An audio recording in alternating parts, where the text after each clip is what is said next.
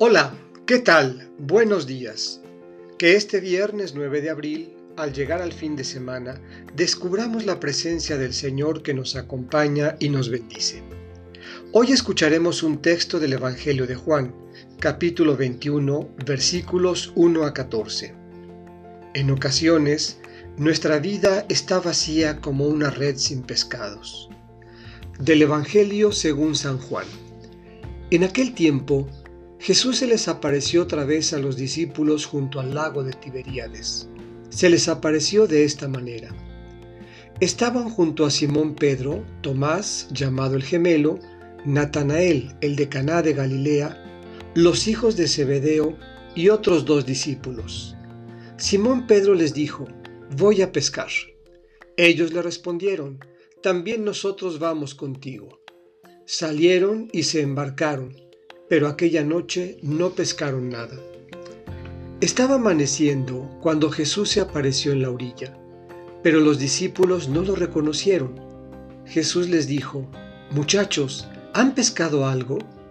Ellos contestaron, No.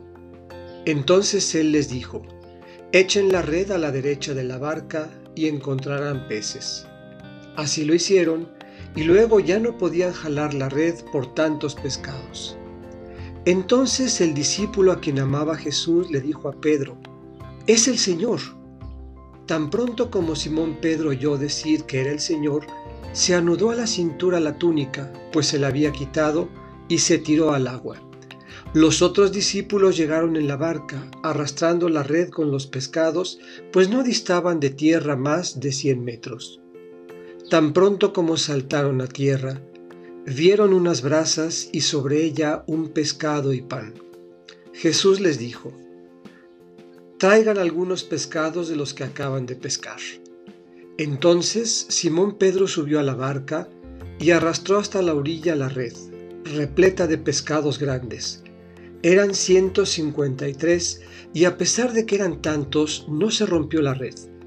Luego les dijo Jesús, Vengan a almorzar y ninguno de los discípulos se atrevía a preguntarle, ¿quién eres?